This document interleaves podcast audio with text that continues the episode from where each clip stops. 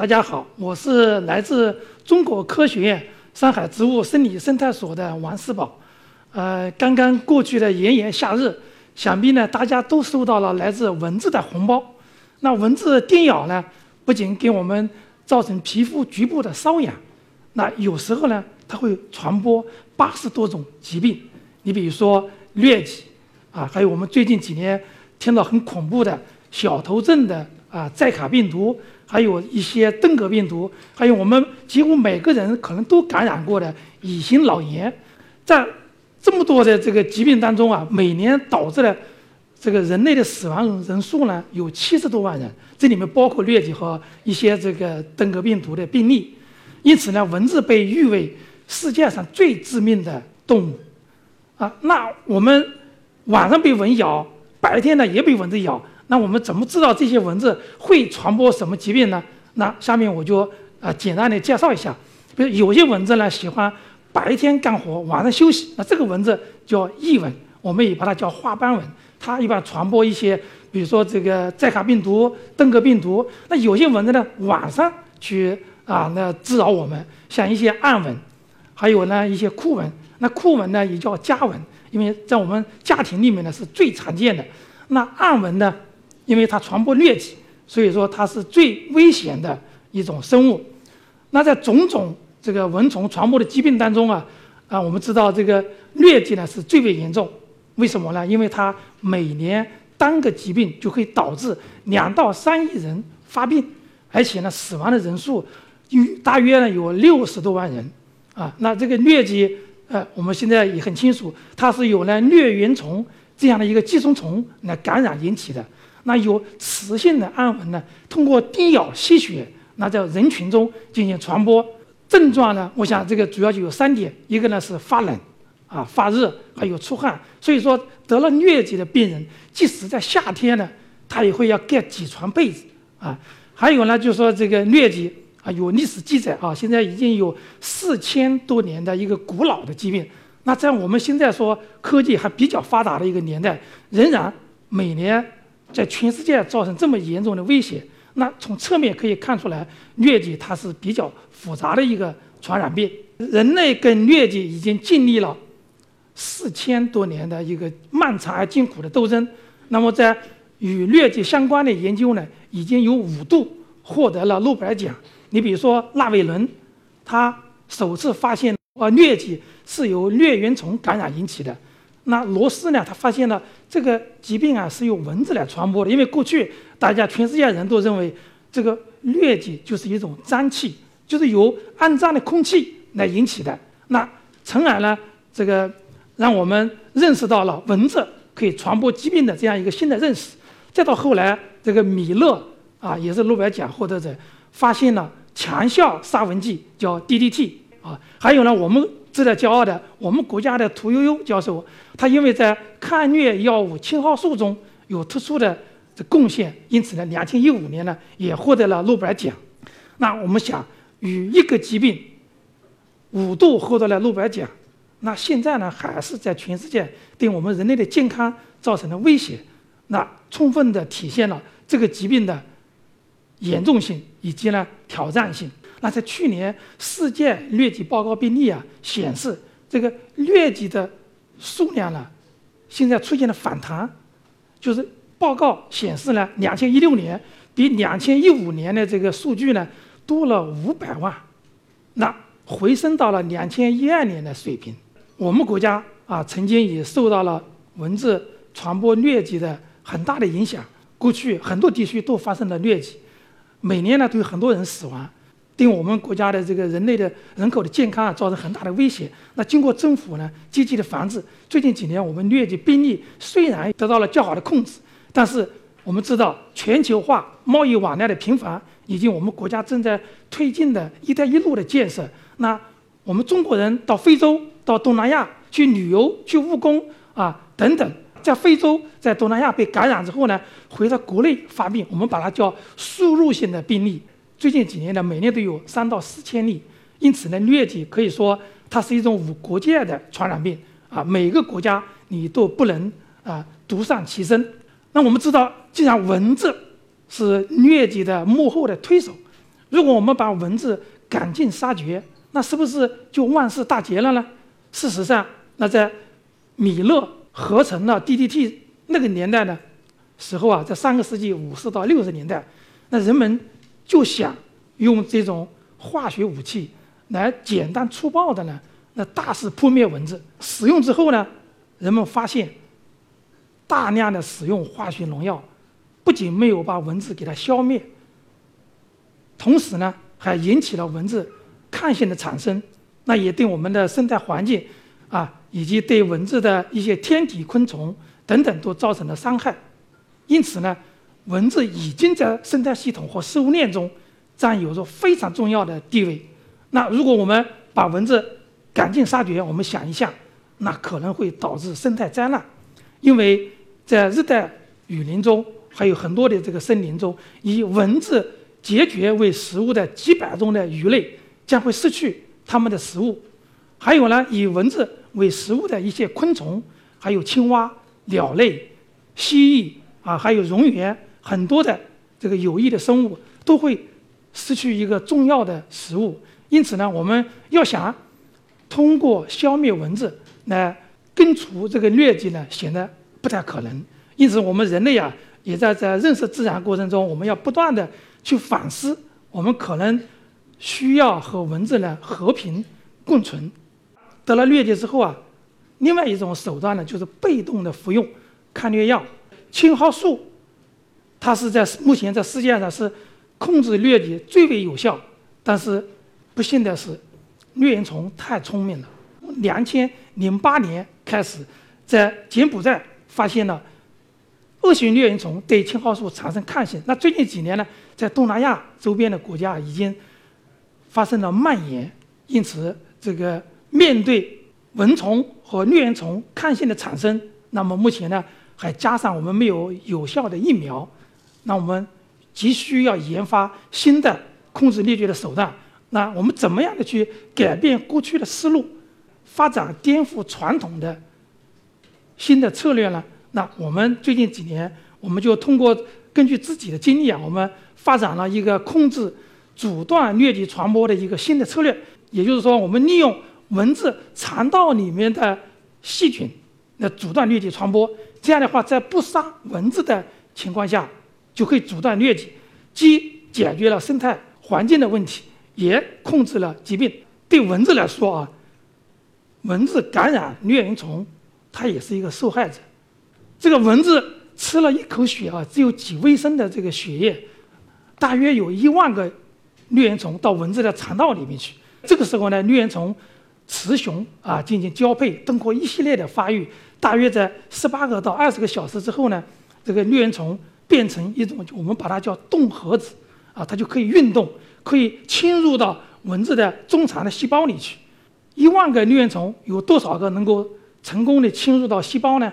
一般的在野外呢，仅仅只有五个。所以说，大量的疟原虫在蚊子肠道里呢被消灭掉了。我们可以说打蛇，我们要打七寸。因此呢，蚊子的肠道是我们围剿并全歼疟原虫的一个最佳的战场，这是其一。第二个呢，当我们把蚊子肠道打开之后呢，我们会发现里面取了血液，除了疟原虫，我们也会看到里面有很多很多的细菌。同时呢，我们也发现，在蚊子吸血的时候呢，这个细菌也会利用血液丰富的营养。进行大量的增殖，因此我们就想到，我们为什么不用这个蚊子的肠道的朋友细菌，来让它去产生一些杀疟原虫的药物，把疟原虫阻断在蚊子的肠道里面，不就可以阻断了疟疾传播了吗？我们选择了一个在蚊子肠道里面一个比较普遍的一个细菌，但是这个细菌呢，必须要具有以下几个特点。一，它可以稳定定植在肠道里面。第二个呢，这个细菌可以在体外，我们可以培养，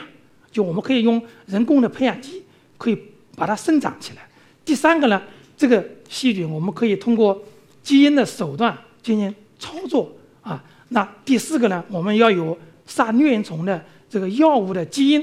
啊。最后一个，我们要怎么样的去通过一些手段把这个细菌进行武装，让它呢变成啊。这个抗疟的战士去在蚊子肠道里面呢把疟原虫给它歼灭掉。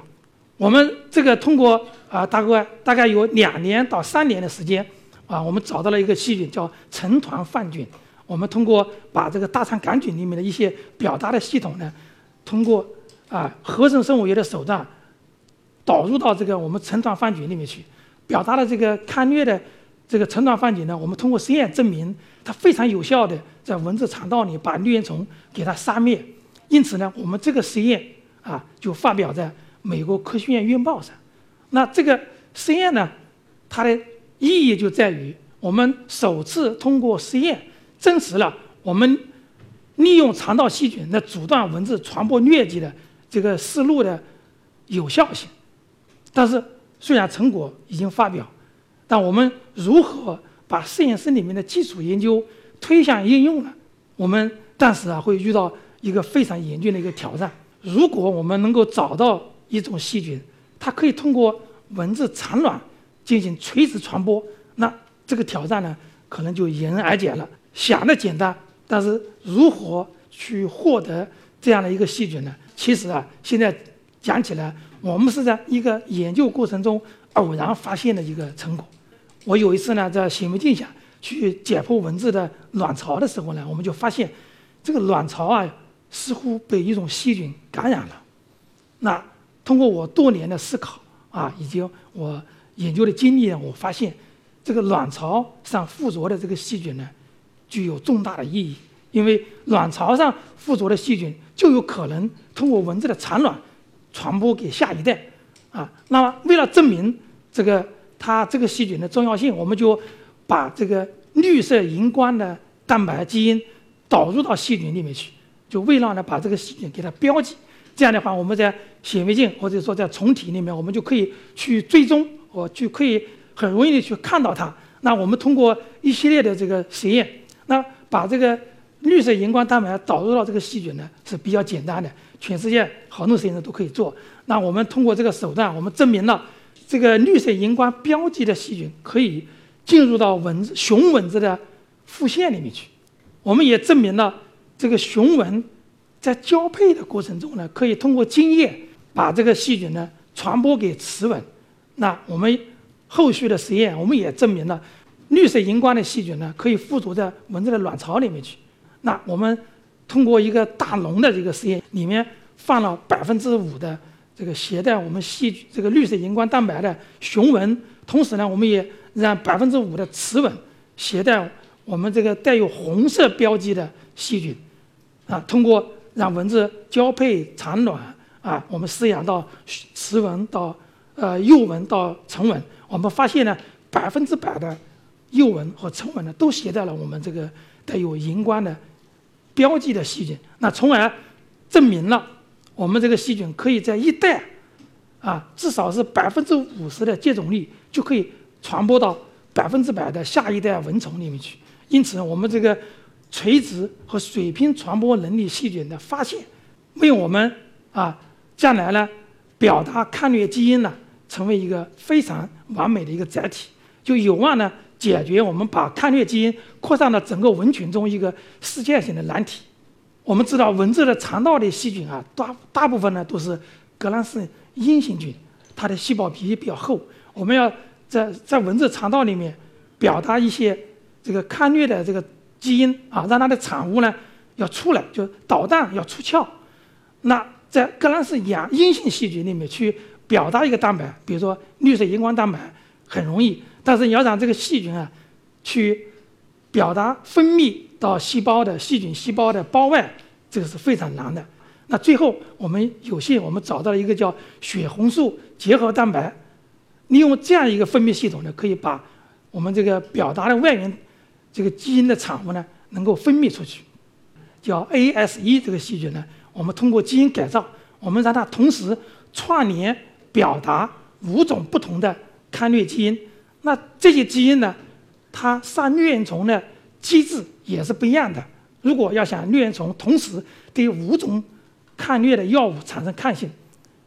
应该还是有一定的难度。我们就发现蚊子的肠道啊，有一种这个蛋白酶叫胰蛋白酶。那这个胰蛋白酶呢，它专门切割切割一个位点啊，叫精氨酸和赖氨酸的这个位点。有了这个啊好的武器，接下来我们就通过呢，把这个我们细菌呢，在这个 LB 这个培养基里面非常平易的培养基里面去培养，培养大概七八个小时，然后呢，我们把这个细菌呢再给它收集菌体，把它加到百分之五的蔗糖溶液里面去，然后再把这个蔗糖溶液加到这个棉球来饲喂蚊子，蚊子获得了我们这个表达五个弹头的这个抗疟细菌呢，我们再让蚊子去感染这个疟原虫的血，啊，然后我们再进一步的去解剖蚊子的中肠，我们发现我们这个多弹头的这个细菌啊，可以有效的将疟原虫阻断在蚊子的肠道里面，因此呢。我们这个方法不仅啊能够在蚊子肠道里面能够有效的阻断疟疾传播，而且呢可以攻克了把抗疟基因和抗疟细菌呢扩散到整个蚊群的一个啊一个关键的一个挑战。因此呢，我们这个文章呢去年发表在美国科学杂志上。那我们这个思路不仅对于阻断疟疾传播呢有很好的一个应用前景，同时对蚊子传播登革热、寨卡其他的一个蚊美病控制呢，我想都有很好的借鉴作用。所以说，针对疟疾的控制啊，没有一个灵丹妙药，没有一种措施它是一个万全之策。因此呢，我们在这里还要强调，我们不仅将来会应用我们这个基因改造的细菌，同时我们也要利利用一些这个控制蚊虫的手段。那我们现在呢，也在研发一些。这个天然的蚊虫的生物杀虫剂，另外呢，我们也要创新研发啊更好的这个抗疟的药物，同时呢，我们也要啊可能要研发一些抗疟的疫苗。那面对这个疟疾的挑战性和它的难度，可以说疟疾要根除它，我们任重道远。很长的一段时间呢，我们还要远远在路上。我们不仅要有赖于疟疾科技的发展，我们也要不断的去创新。发展新的工具或新的手段，同时呢，我们也要去综合啊我们过去和未来的一些新的工具。最后一点呢，也是最为重要的，根除疟疾可能需要全球的努力。好，谢谢大家。